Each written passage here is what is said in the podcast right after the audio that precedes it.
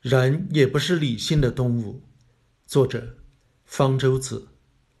这是一则在中国妇孺皆知的寓言。一个养猴子的人拿橡子喂猴子，对猴子们说：“早上给三个，晚上给四个。”猴子们都很不高兴。于是他又改口说：“那就改成早上给四个，晚上给三个。”猴子们就全都高兴了。朝三暮四后来而变成了反复无常的意思。但是庄子讲这个寓言的本意，却是为了说明，虽然事物的本质一样，但是在形式上改一下，就会影响到人的喜怒。的确，许多人在做决定的时候，和这则寓言中的猴子并无多大的区别。心理学家曾经做过这么个问卷调查：假定你决定去看一场演出，门票一张十块钱，到了剧院后，你发现你丢了十块钱。如果你口袋里还有钱，你是否还愿意花十块钱买票看演出？心理学家问了一百八十多人，百分之八十八的人都说愿意。现在把问题改一下，假定你已经花了十块钱买了门票，在进场之前发现票丢了，你必须再买一张票才能进去。你是否愿意再花十块钱买票进去看演出？心理学家问了两百人，只有百分之四十六的人说愿意。在这两种情形中，后果实际上都是一样的。你为了看这场演出，多付出了十块钱，但是由于发生的经过不同，人们就像朝三暮四中的猴子，做出了不同的反应。在第一种情形中，丢掉的钱和票的价钱似乎是无关的两件事，丢了十块钱并没有影响到人们的买票决定。但是在第二种情形中，丢掉的票的价钱和补票的价钱。看上去是联系在一起的，人们会觉得花两倍的钱买一张票比较亏。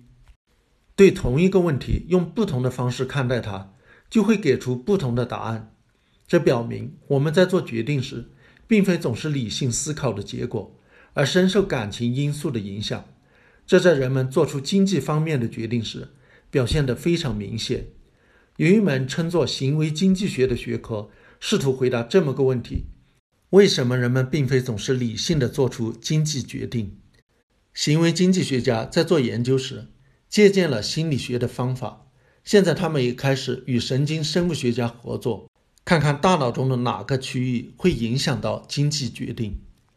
在一个实验中，有两组人做同一个简单的投资游戏，一组是正常人，另一组人的大脑中控制感情的区域因为中风等原因受到了伤害。使他们无法体会到恐惧、焦虑等情感，但是他们大脑中控制逻辑推理的区域仍保持完好。